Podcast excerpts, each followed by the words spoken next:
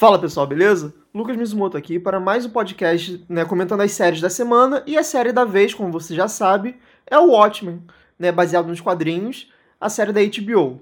Hoje a gente vai falar do quinto episódio e quem está comigo mais uma vez né, nessa jornada que a gente está fazendo é o Alexandre. Fala aí, Alexandre. Fala aí, minha gente. Mais uma vez nessa bela jornada e que, cara, esse é o episódio.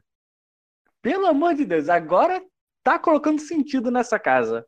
Pois é, né? Esse foi, assim, já falo logo de cara para vocês, o meu episódio preferido, para mim o melhor episódio da série até agora, que é o quinto episódio dessa primeira temporada, né? A princípio a gente acha que é uma só, né? Mas de qualquer maneira vamos colocar como primeira temporada de Watchmen.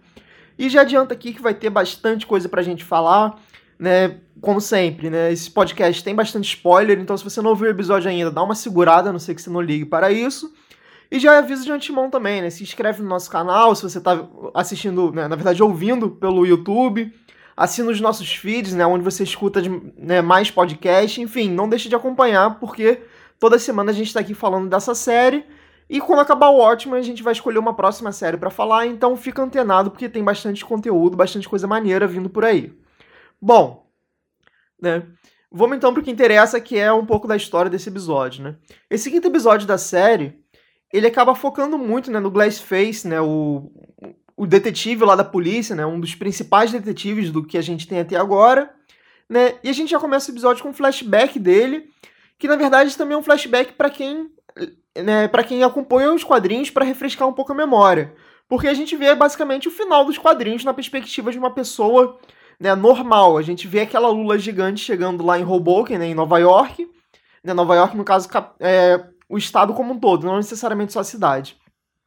A gente vê todo o estrago que aquilo ele fez, né? A gente descobre que o Glassface ele era né, um cara muito religioso que estava ali tentando converter as pessoas para alertar sobre a questão do fim do mundo, né, e tal. Então a gente vê uma nova faceta desse personagem que era super misterioso até aqui e que nesse episódio a gente acaba descobrindo basicamente tudo a respeito dele, que eu achei muito legal, né? Porque é uma coisa que você até comentou, Alexandre, antes, de outros episódios, dessas questões de Watchmen aproveitar muito a vida cotidiana, né? De pegar realmente pessoas, entre aspas, irrelevantes para mostrar os impactos dos, dos grandes feitos dos heróis e, e tudo mais, né? E o Glassface, de certa maneira, acabou sendo isso, né? A gente viu como né, toda a rotina dele, todos os traumas dele, né? Aquela, aquele negócio lá do, dos anônimos, né? Do, tipo os alcoólicos anônimos de quem sofreu o impacto do dia da Lula né? Como isso é importante e, e movimenta a trama de uma maneira muito interessante. Então acho que a gente pode fazer esse programa hoje, começando a falar né, do personagem em si e depois a gente falar do que, que se movimentou da trama. Provavelmente as coisas vão se misturar, mas a gente pode começar por esse norte. Bem, é legal ver esse passado do Wade. Bem, ele também era de Tulsa, que é dito no início. É impressionante como todo mundo acaba saindo de Tulsa em algum momento. Mas realmente, eu acho muito importante quando a série ela se baseia no povão mesmo. Porque, cara, é legal ver o super-homem, ver os super-heróis fazendo as paradas, mas, pô, e o povão que, sobre, que sofre tudo isso? Como é que eles entram nessa brincadeira? Agora, partindo já do início desse episódio, como quase todo episódio teve, sempre tem uma relação com o passado. E agora nós temos realmente uma cena que se baseia nas HQs, em que se relembra tudo o que aconteceu, a tragédia em si. Cara, é importante para mim que leu os HQs, mas para quem está só assistindo a série, talvez tenha só visto o filme do Snyder, nunca deve ter reparado na proporção que era essa Lula. É realmente uma Lula gigante, teoricamente interdimensional, de tamanho de prédios e prédios, que tem uma destruição gigantesca. E realmente, não adianta pensar, ah, já se passou 30 anos. Não, cara. Quem viveu os horrores da guerra não esquece. Quem viveu os horrores de uma Lula interdimensional com poderes psíquicos, não esquece. Mas é muito interessante. Você vê, o povão, o cara ali nem tinha.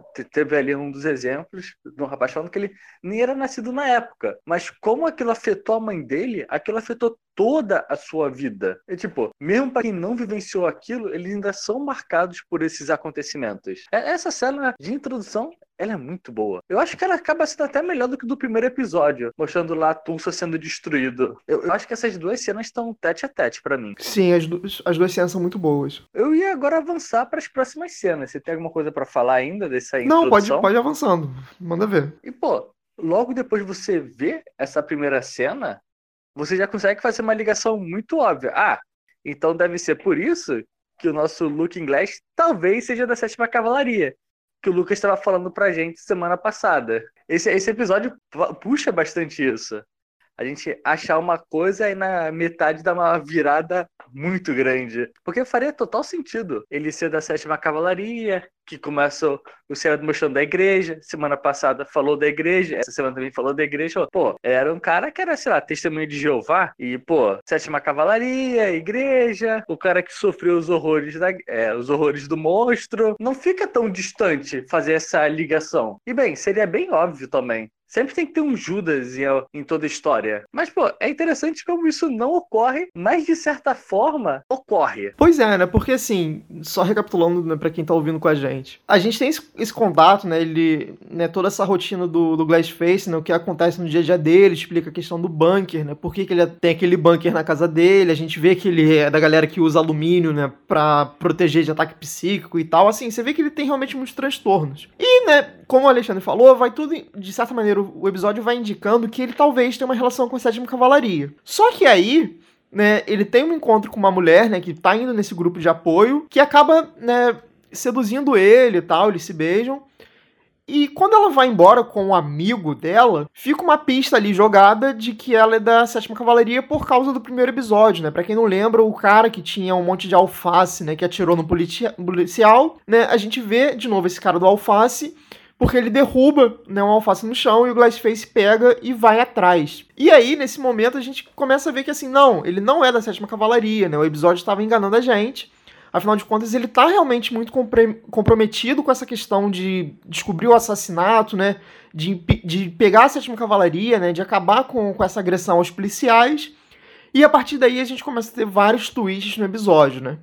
Que a gente, a gente vê, né? Que na verdade foi tudo armado para que ele fosse para lá. A gente vê o grande plano da sétima cavalaria, de fato, né? Que a gente tem lá uma máquina tele, teletransportadora que eles estão criando aparentemente que inclusive remete muito ao Glassface a questão né, do, do que aconteceu com a Lula, né? Que ele fala, nossa, isso daqui é igual a mesma coisa. Ele fala até o nome da máquina, número de série, o cacete, né? Falando que isso daqui que trouxe a Lula naquele 2 de novembro, não sei o que lá. E realmente é muito impactante pro personagem. Inclusive, a gente vê que o senador é o grande chefe da sétima cavalaria, né? O, senador que iria ser morto né, no outro episódio, né, que acabou que a Angela acaba, a Angela não, a Lauren mata ele, né, e tal, né, o sequestrador do, do senador, a gente vê que o senador na verdade estava numa grande farsa que ele é da sétima cavalaria. E aí vem o, a grande trairagem do episódio, né? Porque o Wade, né, o Glassface, ele acaba sendo induzido pela sétima cavalaria, na verdade, quase um suborno mesmo, a entregar a Angela pro FBI, né? Porque eles sabem que tem alguma relação da Angela com o assassinato né, o senador deixa muito claro, a gente sabe que ela está cobertando alguém ou ela mesma. E de certa maneira, né, foi, como você falou, ele não é da sétima cavalaria, mas ele ajuda os caras. Né? A princípio, fica até bem óbvio que ele está fazendo isso por causa da memória do xerife da cidade, né? Porque né, era um cara super respeitado pela polícia e o fato da Angela tá escondendo essas informações da morte de uma pessoa que impactou tanto para eles né, com certeza afeta a decisão dele para ir acabar, acabando entregando para Lauren a Angela, né, com, com aquela escuta que, que a Lauren avisa, olha, deixei uma escuta dentro do seu cacto. Que história é essa aí de pílula? Que aliás é o que a gente vai falar mais para frente, que é o final do episódio, né, o grande twist também em relação a Angela e ao avô dela. Mas de qualquer maneira, né, só para arredondar o que a gente está falando aqui nesse momento, né, a gente vê como a sétima cavalaria acaba pegando né, o Wade por conta dos traumas dele, para manipular e fazer com que a polícia, de certa maneira, tenha uma briga interna. Cara, eu não vi dessa forma. Eu não, eu não vi que ele entregou a Ângela pelo fato dela ter escondido. Eu vi que ele protegeu a Ângela. Porque, pô, foi o que o senador falou, ó, você pode fazer dessa forma ou a gente pode ir na casa dela matar ela. Tipo, qualquer uma tá de boa. Eu enxerguei mais dessa forma dele protegendo ela, não dele por raiva ou coisa. Porque o próprio senador fala que ele e o delegado, eles tinham um complô. Cada um sabia da existência um do outro e cada um reinava-se a paz. E o Wade aparentemente apareceu no seriado não sendo o cara que corrobora com essas ideias. Então eu não acho que seja tipo tanto por respeito ao capitão, porque ele já descobriu que o capitão já sabia de todas essas tretas e não fez nada. Para mim é mais para não matarem a família da Angela e ela em junto. É, faz sentido. Não, é, realmente, é uma possibilidade. Na real, melhor do que a minha, com certeza. Não tinha parado pra pensar, mas realmente faz mais sentido mesmo. Agora, eu tenho que comentar que quando surge essa moça e eles se beijam e tal, eu achei muito estranho. Porque, pô, as cenas anteriores, era ele. Aquilo era um pornô gay que ele tava assistindo de super-herói, certo? Aí eu falei, pô, mas pô, ele também foi casado. Eu fiquei. Eu, eu jurei que não fosse dar certo aquele beijo com ela e dele seguir ela. Eu momentaneamente achei que o plano ia dar uma furada por causa disso. Mas é interessante, ele fala que ele não é traumatizado, o que eu acho que muitas pessoas que são traumatizadas dizem. Deve ser, não, você é viciado? Não, eu não sou viciado. Você tem um trauma? Não, eu não tenho trauma. Eu acho que vai por esse mesmo caminho. Mas você vê que, pô, a própria identidade secreta, ele utiliza o trauma dele para sobreviver. É tipo o Batman. Tem medo de morcegos, aí usa os morcegos para causar medo. Só que no dele tem medo das luzes, ele usa a coisa de alumínio para se proteger, tanto no chapéu, que a gente nunca tinha mostrado seu, a parte interna do chapéu, porque também, para que vai mostrar, mas também é uma ótima referência ao próprio glass que ele usa no capacete, a própria máscara dele.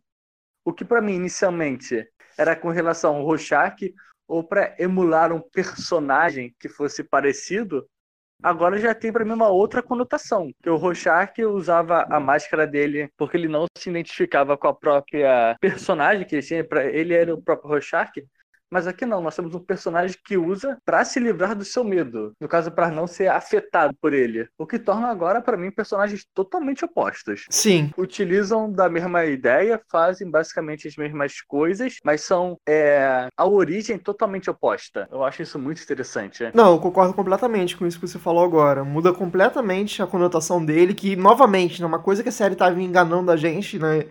De aproximar, entre aspas, ele do Rochar, que agora a gente vê que não tem nada a ver, né? Ele é outra coisa, realmente muito mais próximo da ideia do Batman, apesar do Batman não ser do universo Watchmen, mas realmente essa comparação que você fez é ótima. Bom, e aí, né, só para arredondar ainda essa cena da Sétima Cavalaria, né, desse grande twist, né, que eles acabam pegando o Wade, né, e subornando ele de certa maneira, né, a gente tem a grande revelação também do do Wade, né, do Ozymandias em relação à manipulação que ele fez com o mundo, que também é uma coisa interessante para parar para pensar, porque assim, a gente como leitor sabia de onde veio essa Lula. Mas aí voltando né, para a questão do homem comum, né, e todos os traumas que a gente viu sendo apresentados durante o episódio, pro Wade descobrir que na verdade aquela Lula não é interdimensional e na verdade uma criação do Ozymandias é um puta de um choque também e é muito legal pra gente ter essa noção, né? Porque a gente, né, como leitor, a gente já sabia disso, então é uma revelação interessante nos quadrinhos? É. Mas como a gente acompanha na perspectiva do, do Watchmen, né, no caso dos Minutemens ali, fica um pouco mais amaciada, digamos assim. Já pro Wade, não, ele é um cara que viveu aquilo ali, então é uma experiência completamente diferente, é um turning point na vida dele, né? É, o segundo, no caso. Primeiro foi a Lula, depois descobri que a Lula não existe. The Cake is a lie. Mas é interessante, é o pensamento do Vade para mim. Eu, sim, ele conseguiu conquistar a paz do a paz universal, mas ele também tem que manter a paz universal. E para manter, ele tem que contar o segredinho dele para os novos líderes, porque aí ficam mais pessoas participando desse clubinho secreto. Só que aí, pô, as coisas. Cara, não tem jeito. As paradas sempre vão vazar. Tudo bem, levou-se 30 anos, mas acabou vazando. E quando vaza, dá problema. Outra coisa interessante sobre tanto essa cena com a sétima cavalaria quanto com o senador é que, pelo que eu entendi, o senador ele não fazia inicialmente parte da sétima cavalaria. Porque ele fica sempre falando dos caipiras, que ele chegou lá para tomar o controle. Então, a sétima cavalaria já existia antes dele, antes da sua chegada, e ele chegou ali para tomar o controle. Mas ele também fala que ele está tomando o controle para servir de contraponto contra a polícia ele toma conta da polícia e o chefe da polícia tomava conta dos policiais.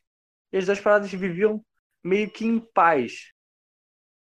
Mas, pô, isso não funciona já que mataram um policial, mataram o chefe da polícia e, obviamente, não foi a sétima cavalaria. Porque o senador não sabia quem foi. Até por isso eles vão atrás da Ângela. Então, ainda temos esse belo mistério. E bem, como a gente sabe que o avô da, da Sister Knight tá junto com a moça. Qual era o nome dela? A Lady Tyrell. Isso, a Lady Tyrell. Nós temos ainda uma terceira equipe aí na história.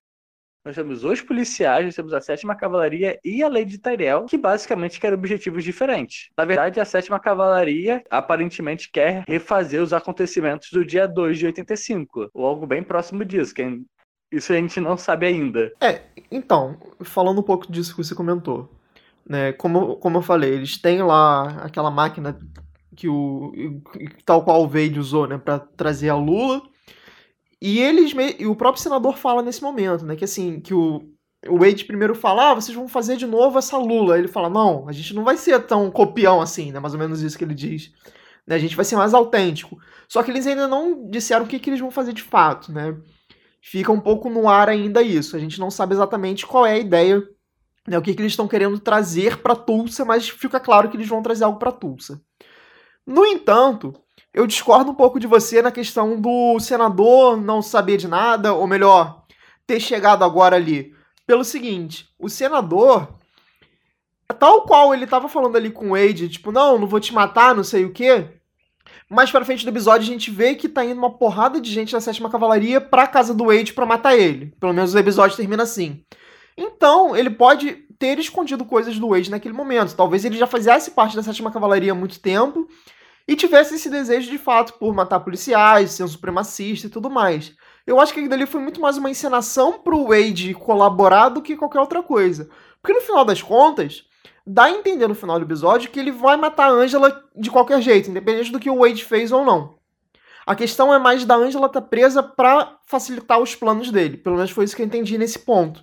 Então, eu acho que foi muito mais um jogo do que de fato ele ser né, novo na, naquele grupo ou algo assim. Eu acho que é por outro lado, sabe? Não, mas o que eu achei interessante é tipo assim: chega nesse episódio, você vê que o Wade ele parou de acreditar na Lula, aparentemente, mas, tipo, chega.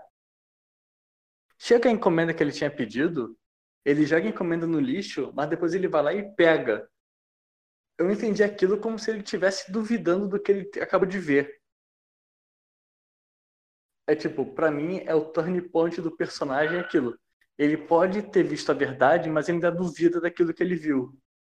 Então ele, eu acredito que ele esteja conflitante nas duas verdades. Uma que a Lula é realmente extraterrestre, a outra que foi uma invenção do governo. Eu acho que isso tudo simboliza quando ele volta no lixo e pega a encomenda. Sim. Porque não faria sentido ele pegar a encomenda de volta.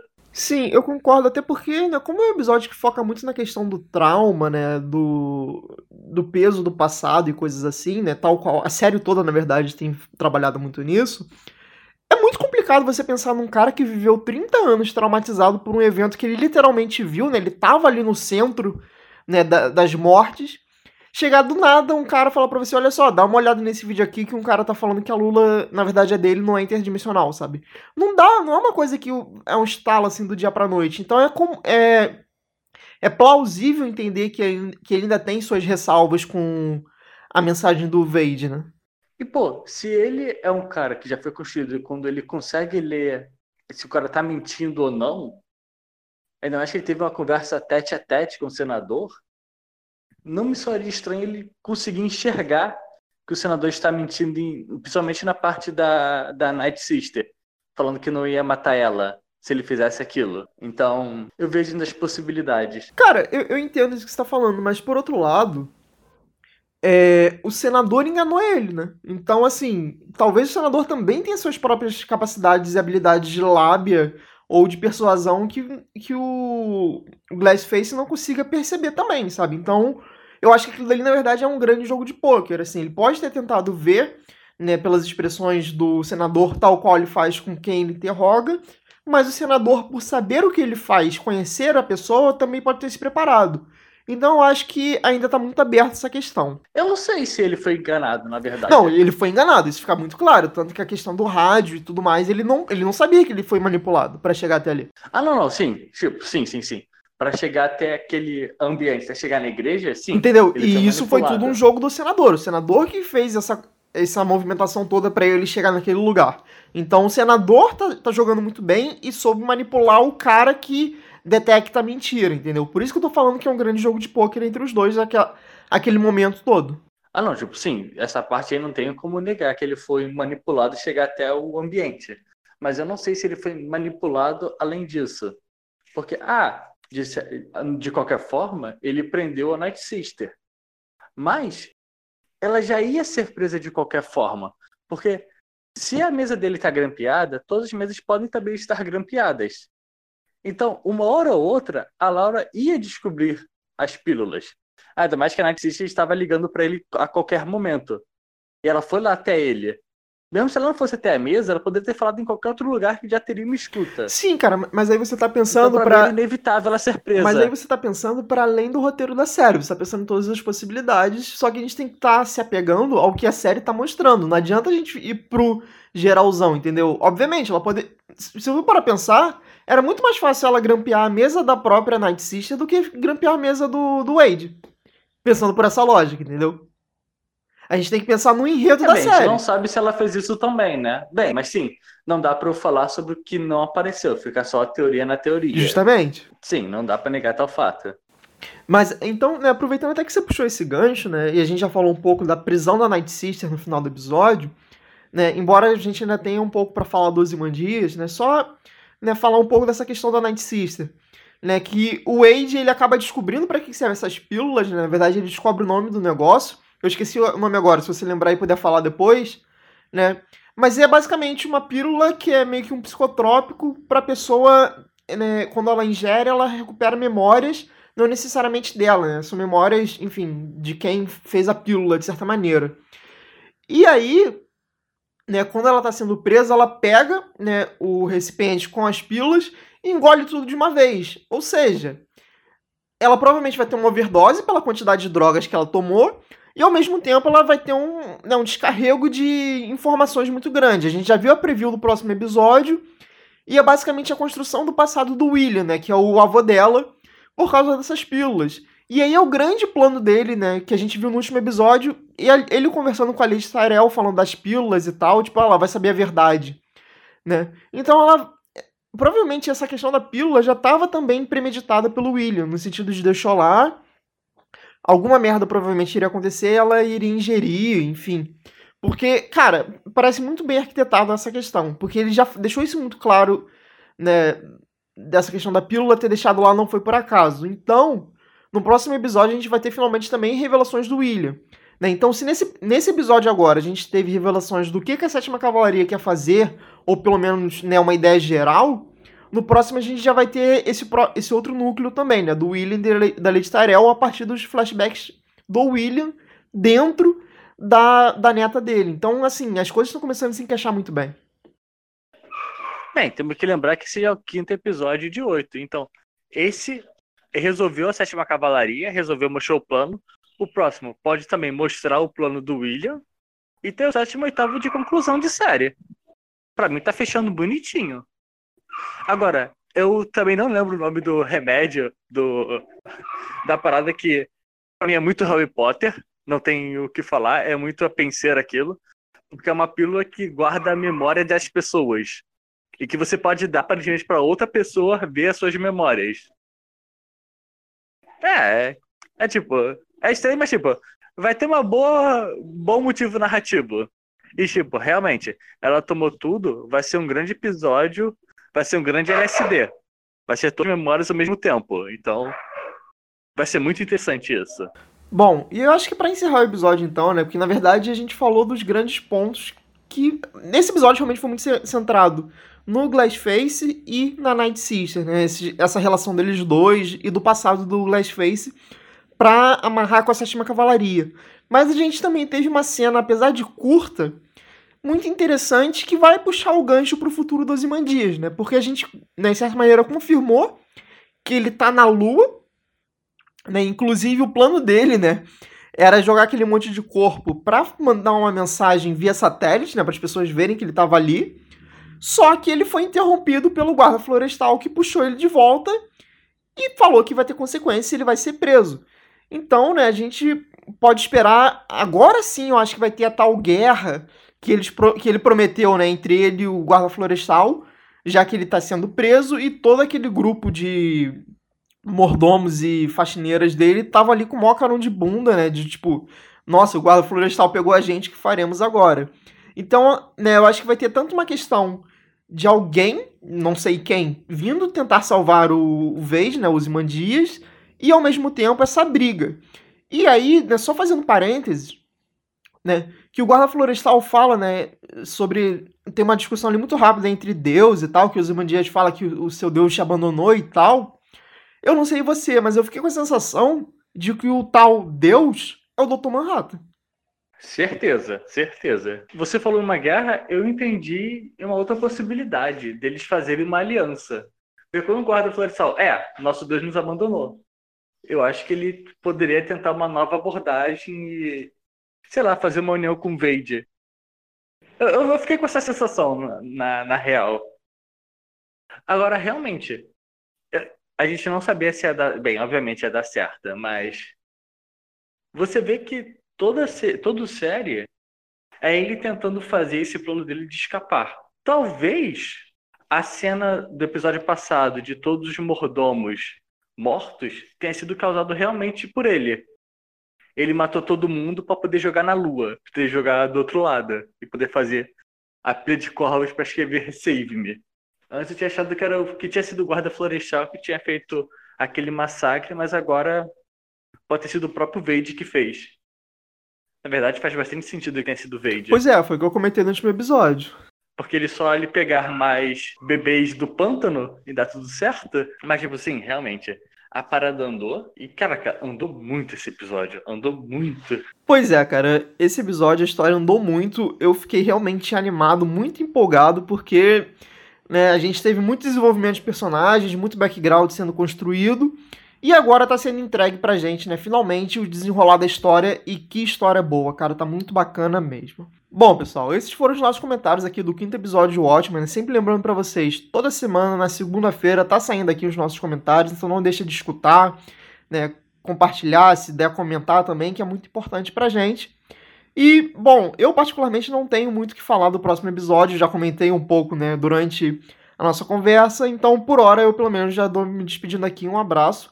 Alexandre, né, qualquer consideração que quiser fazer agora, fica aí para você, cara.